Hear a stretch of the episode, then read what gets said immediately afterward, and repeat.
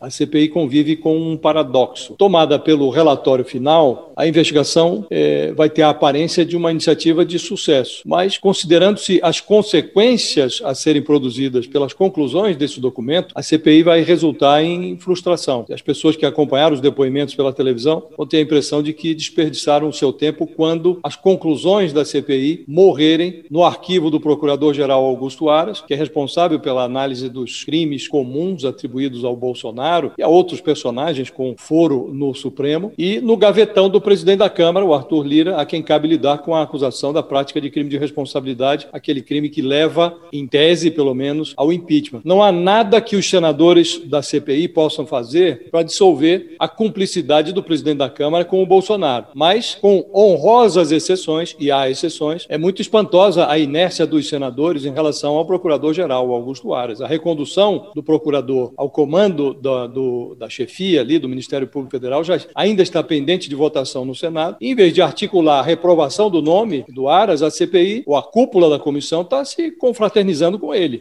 Embora tenha a disposição de jantar o Bolsonaro, a cúpula da CPI se reuniu na terça-feira com o Aras, o procurador que o presidente da República escolheu para lavar a sua louça por mais dois anos. Então, o senador Renan Calheiros ele se tornou a personificação do paradoxo que é vivido hoje pela CPI. Há dois anos, quando o Senado aprovou a nomeação do Augusto Aras para o posto de procurador-geral, o Renan ele não conseguiu conter o seu entusiasmo. Ele participou da sabatina do Aras e declarou nessa sabatina: ah, eu sou um crítico do governo, mas eu tenho isenção suficiente para reconhecer que de todos os atos do presidente Bolsonaro, talvez o mais acertado e significativo seja a indicação do doutor Augusto Aras. Foi isso que disse o Renan Calheiros na sabatina do Aras. Capricha, Renan. Vai, capricha, capricha. Capricha, Renan. Medo e delírio em Brasília. É uma canalice que vocês fazem. Olá, bem-vindos ao Medo e Delírio em Brasília com as últimas notícias dessa bad trip escrota em que a gente se meteu. Bom dia, boa tarde, boa noite. Por enquanto. Eu sou o Cristiano Botafogo e o Medo e Delírio em Brasília, medo e delírio em Brasília.wordpress.com é escrito por Pedro Daltro. Esse é o episódio dia 960. Ah, é? Foda-se. Enfia no rabo, gente. Ó, como o cara é grosso. Bora passar raiva? Bora! Bora. Bora! Bora! A surra. Bora direto pra Tara Laurino, no Metrópolis, no dia 17. A XP Investimentos divulgou nesta terça-feira, dia 17, a avaliação do governo Bolsonaro. De acordo com o levantamento, 54% dos eleitores dizem considerar a gestão bolsonarista ruim ou péssima, contra 52% em julho. A taxa de rejeição ao governo está em alta desde outubro de 2020, quando 31% avaliavam negativamente a administração federal. Rejeição ladeira acima. Eu fico muito triste, cara, desaberto, filho da puta! Mas ainda tá pouco. Eu acho é pouco. Eu não suporto mais. Pois é, pra ficar feliz e triste ao mesmo tempo. Uma grande confusão.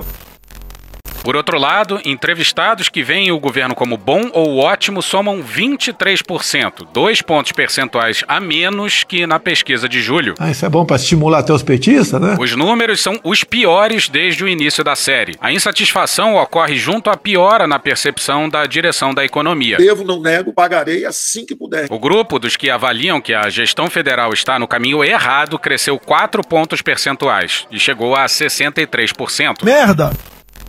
O mais espantoso não é nem o bom e ótimo, mas o regular. Se somar os dois, dá 43%. É o pior governo da história do Brasil e 43% dos brasileiros não estão achando ruim, não. Tava fora do Brasil, irmão. A gente não sabe mais o que o Bolsonaro precisa fazer. I have the most loyal people. Did you ever see that? Where I could stand in the middle of Fifth Avenue and shoot somebody and I wouldn't lose any voters, O okay? que, que o Bolsonaro precisa fazer? Matar alguém no meio da rua, bater numa idosa no cercadinho? Tem que matar é mais. Eu espero que acabe hoje, infartada ou com câncer. policial foi filmado arremessando um suspeito que já estava rendido de cima do telhado de uma casa. Tinha que ser um prédio. Caralho! Se as projeções de segundo turno estão certas, ao que parece, o governo tá implodindo numa velocidade espantosa. E aí, vai fazer o quê? Bora pra matéria não assinada no estado de Minas no dia 17, intitulada Pesquisa XP: Lula e Ciro ampliam vantagem sobre Bolsonaro em segundo turno. O ex-presidente Luiz Inácio Lula da Silva, do PT, e o ex-ministro Ciro Gomes, do PDT, têm mais de 10 pontos percentuais de vantagem sobre o presidente Jair Bolsonaro em eventual segundo turno da corrida ao Palácio do Planalto. A minha vida aqui é uma desgraça. Pois é, num cenário desses, em que as pessoas já conhecem melhor o Bolsonaro, no qual ele não pode mais apostar na mistificação da sua própria figura, como foi em 2018, ele teria que ir aos debates. Agora imagina ele debatendo com o Lula e com o Ciro. Essa eu quero ver. As lideranças do petista e do pedetista em seus respectivos cenários foram ampliadas em relação ao levantamento anterior de julho. Segundo o levantamento publicado nessa terça, em hipotético confronto direto, Lula teria 51% das intenções de voto, ante 32% de Bolsonaro. Chupa que a cana é doce, meu filho. O cenário tem 17% de votos brancos e nulos ou cidadãos que optaram por não responder. Vai responder não, puta! Em um mês, a dianteira do ex-presidente foi ampliada em cinco pontos. Na última pesquisa, Lula vencia por 49 a 35.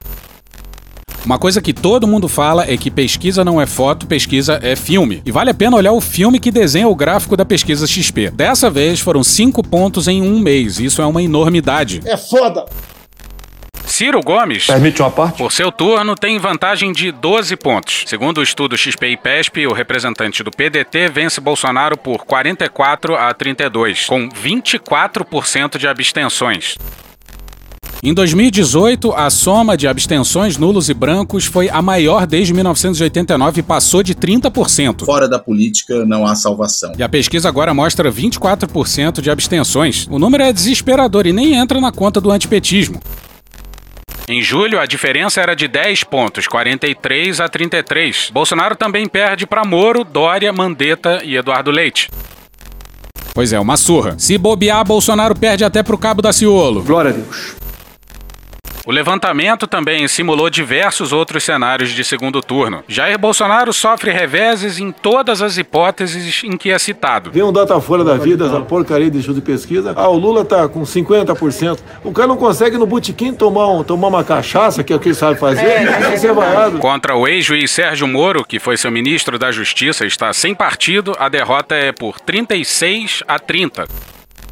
Ao que parece, esse segundo turno aí nunca aconteceria. E se acontecesse, seria absolutamente desesperador. Apesar de todo mundo saber o que, que tem que fazer, né? Mas desgraça à parte, seria hilário ver Bolsonaro perdendo pro Moro. Olha a merda!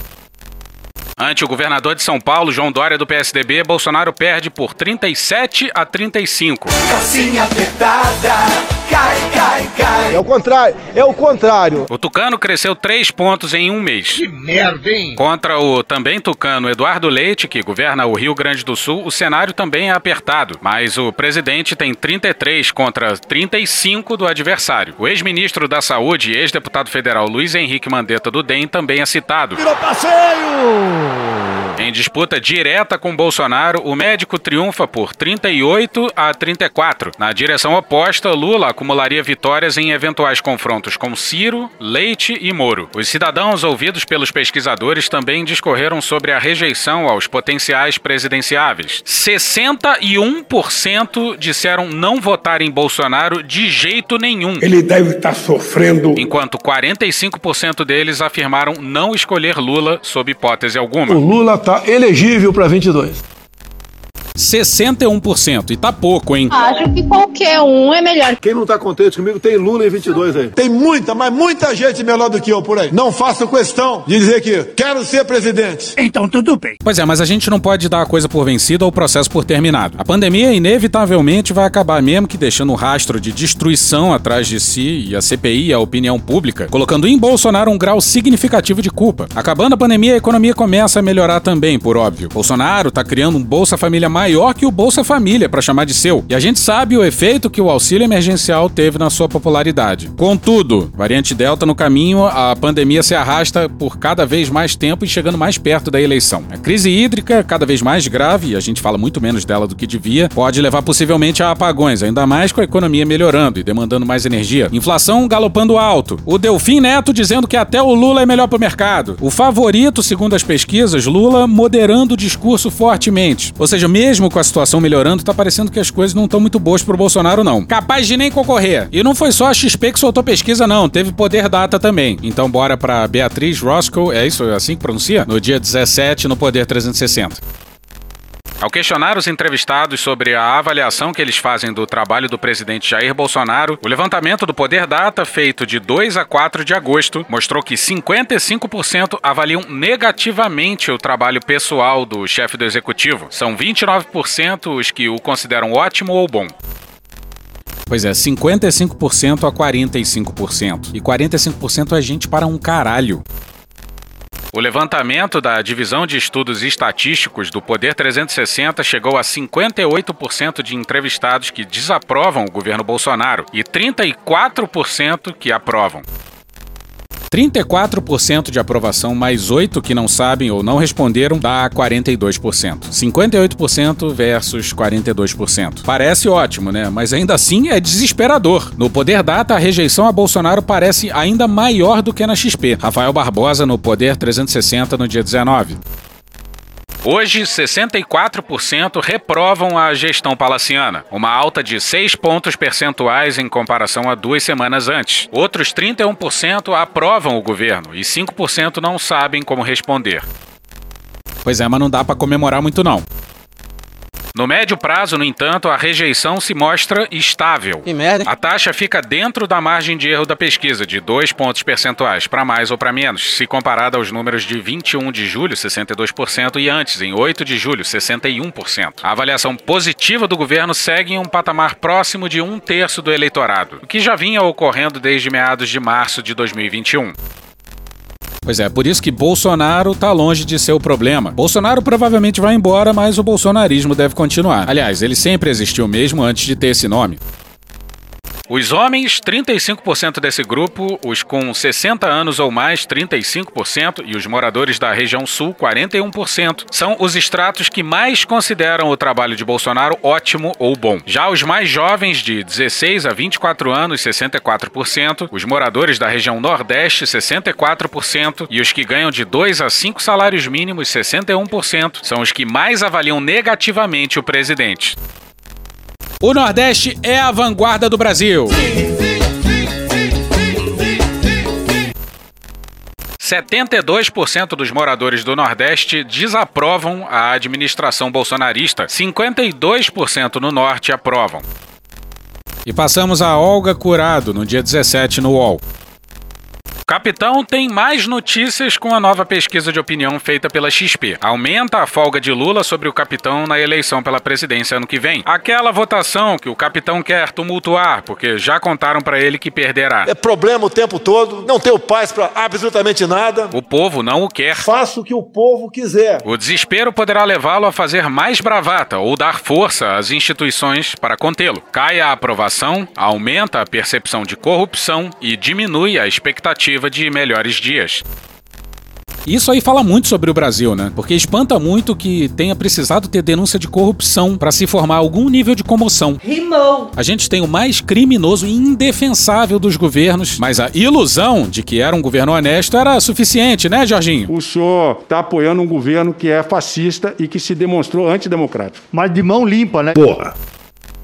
O capitão caiu do cavalo e com isso alguns ensaiam ir apiando. O PGR Augusto Aras tenta dar uma no cravo e outra na ferradura. Sob pressão do STF e dos subprocuradores, pede busca e apreensão nos domínios do dono do berrante e antidemocrático Sérgio Reis. Não é um pedido, é uma ordem. Nós vamos invadir, quebrar tudo e tirar os caras na marra.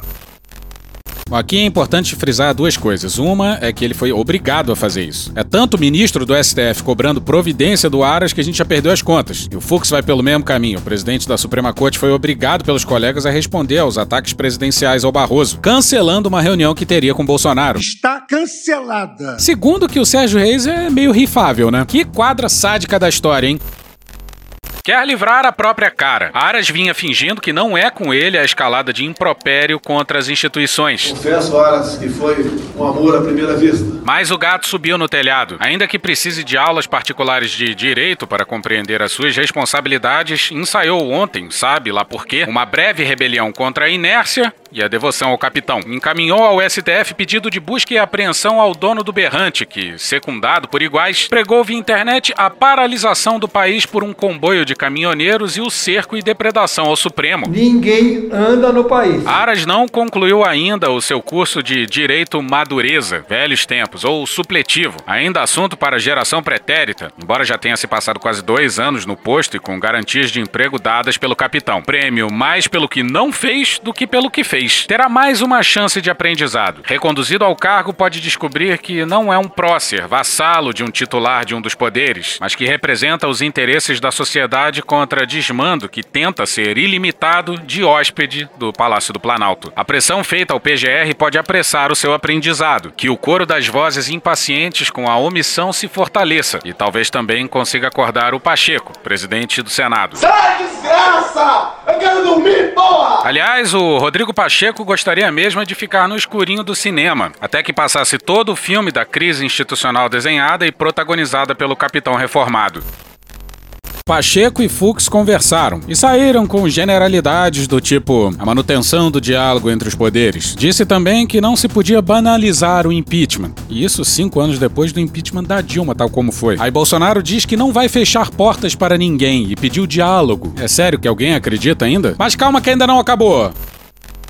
Ficar embaixo da mesa da presidência do Senado não vale. Precisa entender, como lustroso rábula, o significado de sua função. Botar panos quentes, quando há risco de fratura, é pouco ou nada eficaz. As massagens e compressas podem sim dar a sensação de que, contido um inchaço, não há trauma. O que se cobra, a ouvidos um tanto moucos de Pacheco, são gestos menos mineiros, na acepção pejorativa, com o perdão da mineiridade, que significa tentar ficar bem com todo mundo. A ênfase retórica do presidente do Senado é fraca. Vossa Excelência, como presidente do Senado, deveria dizer isso no seu discurso. Eu sou membro dessa casa. Vossa Excelência dizer, a nota é desproporcional. Eu não aceito que intimide um senador da República. Porque suas palavras não combinam com seus movimentos. Sabe-se que palavras são palavras. E para que sejam mais que falas, precisam de gestos, de ação. Pacheco há de encontrar sinais mais evidentes do que ler discursos em horas semi-mortas da cadeira do Congresso. Ele tem planos. Foi-lhe cochichado e ele acreditou. Está de olho em algum pote de ouro no horizonte que a mosca azul da notoriedade conquistada com seu atual posto promete. Sonha. Delírio de quem chega no palco ambicionando o papel que não lhe foi dado por merecimento, mas por oportunidade. Sabemos que, não raro, primadonas ficam impedidas de participar. E sobe ao palco o step da vez? Sim, é verdade. Acidentes também revelam talentos. Não é o caso. Não. É preciso coragem para encarar o papel principal. Coragem que o Pacheco deve no exercício da sua função. E se ele não domina o entendimento do que significa ser um bom político mineiro, não será surpresa alguma que reafirme uma caricatura do estilo. Me deixa fora dessa. Para fugir da cena, pode aparecer uma viagem ou um atestado médico, e então passar a presidência da casa para alguém receber os pedidos de impeachment dos ministros Barroso e Alexandre de Moraes das mãos do capitão, e escapulir da foto que confirma o absurdo intimidatório do capitão ao judiciário. O que se espera de Pacheco é o mesmo que se cobra de Aras, que cumpram o seu papel. O mínimo! A um, descer do muro, ao outro, não fortalecer uma muralha que impeça o andamento da justiça. Os ministros do STF estão roucos de pedir ao PGR que se manifeste em representações contra o capitão. E nada quanto ao capitão que não nos faça passar vergonha com exercícios militares canhestros e paradas militares que só servem para envergonhar a plateia, porque revelam umas forças armadas em desmanche com suas obrigações constitucionais. E olha a última do PGR: Matheus Teixeira e Marcelo Rocha na Folha no dia 17. Em manifestação enviada ao STF, a PGR põe em xeque a eficácia do uso de máscara para prevenir a propagação da Covid-19. Ah, merda, porra! E afirma que não vê crime na conduta do presidente Jair Bolsonaro de não usar o equipamento e promover aglomerações. Filho da puta! Segundo a Procuradoria, desrespeitar leis e decretos que obrigam o uso de máscara em local público é passível de sanção administrativa, mas não tem gravidade suficiente para ensejar punição penal. E daí que centenas de milhares de pessoas morreram pela sabotagem presidencial do combate à pandemia? O parecer é assinado pela Subprocuradora-Geral da República, Lindora Araújo, uma das pessoas mais próximas do Procurador-Geral Augusto Aras. A PGR diz que não há crime de Bolsonaro nesses casos e que. Os estudos que existem em torno da eficácia da máscara de proteção são somente observacionais e epidemiológicos. Afastou-se então legalmente a possibilidade de se considerar criminosa a conduta de quem, no atual contexto de epidemia, deixar de usar máscara de proteção facial, equipamento cujo grau de eficácia preventiva permanece indefinido. Fecha aspas, diz. Ah, que não sei o que que você cala a boca, moleque! É, olha só, a Procuradoria-Geral da República está exagerando, né, né, na su- no seu alinhamento com o presidente Jair Bolsonaro. A PGR afirma que, para haver consumação de crime de infração de medida sanitária preventiva, é necessário que se crie de fato situação de perigo para a saúde pública. É preciso que a conduta possa realmente ensejar a introdução ou propagação de doença contagiosa. Essa conduta, não usar máscara, não se reveste da gravidade própria de um crime, por não ser possível afirmar que, por si só, deixe realmente de impedir introdução ou propagação da Covid-19. Falando sério? Quanto às aglomerações mencionadas no pedido de investigação feito pelo PT, a Procuradoria afirmou que o acúmulo de pessoas não pode ser atribuído exclusiva e pessoalmente a Bolsonaro. Meu Deus, a gente vai cansando, sabe? De acordo com ele, todos que compareceram aos eventos, embora tivessem conhecimento suficiente acerca da epidemia de Covid-19, responsabilizaram-se espontaneamente pelas eventuais consequências da decisão tomada. E de novo, aquela visão torta de liberdade e da infalibilidade da responsabilidade individual. É mais uma que Jair Bolsonaro ganha. Eu ganhei. Mano, corra, rapaz. Sequestro semântico. O episódio de ontem do podcast versou sobre uma longa entrevista do Heleno à Jovem Pan, que a gente nem conseguiu terminar, a gente teve que parar no meio, de tanto comentário que tinha que ser feito. A questão aqui é a seguinte: quando pessoas diferentes, de locais diferentes do espectro político, ou de orientações ideológicas distintas, usam os termos, as palavras, elas significam coisas completamente diferentes para elas. Então, esquerdista, para um bolsonarista, pode significar alguém que endossa o modo como as coisas acontecem na Coreia do Norte. Comunista do inferno! E nem toda pessoa de esquerda pensa assim. Aliás, muito poucas pensam. No outro lado da moeda, o termo liberal talvez signifique o mesmo que escravocrata para algumas pessoas. A questão aqui não é se é ou não é. Outros termos também sofrem dessa, digamos, polissemia interindividual, como democracia ou liberdade de expressão. E, voltando à vaca fria, nos espantou o sentido dos termos usado pelo general Heleno. E talvez isso possa ser extrapolado para a direita bolsonarista como um todo. O Rui Castro escreveu um texto sobre esse sequestro semântico na Folha no dia 18. Ouço dizer que, num covil da internet, lê-se Abaixo o Supremo Tribunal Federal, não passarão. E foi droga, hein? Ouvi direito? A lendária palavra de ordem da Guerra Civil Espanhola, consagrada pela ativista Dolores Ibarruri, La Passionária, comunista de 400 anos, terá sido adotada pelos seguidores de Jair Bolsonaro? E o Bolsonaro tem razão. Caralho! Se sim, seria mais uma prova da ciclópica ignorância dessa gente. Mas não é só isso. Se os bolsonaristas são broncos ou ingênuos, há uma minoria que pensa por eles, teleguia-os e os abastece de slogans e sabe o que faz. Vamos interromper o Rui Castro rapidinho aqui para ir pro Thomas Trauman na Veja no dia 13. A visita do deputado federal Eduardo Bolsonaro nessa semana ao convescote da extrema-direita americana em Sioux Falls, no estado da Dakota do Sul, confirmou a parceria da campanha de reeleição de Jair Bolsonaro com o marqueteiro Steve Bannon. Puta que pariu! Jair Bolsonaro vai enfrentar o esquerdista mais perigoso do mundo, o Lula. Um bandido, um comunista e apoiado por toda a mídia de esquerda aqui nos Estados Unidos. Essa eleição é a segunda mais importante do mundo e as eleições mais importantes na América do Sul. Bolsonaro vai ganhar a eleição, a não ser que elas sejam roubadas dele. E adivinha pelo quê? Eles vão tentar fraudar todas as eleições. Porque eles não têm o apoio do povo. Eles não conseguem vencer eleições livres e justas usando cédulas de papel. Se usarmos cédulas de papel, vamos vencer todas as eleições pelos próximos 100 anos. E eles sabem disso. Volta pro Rui Castro.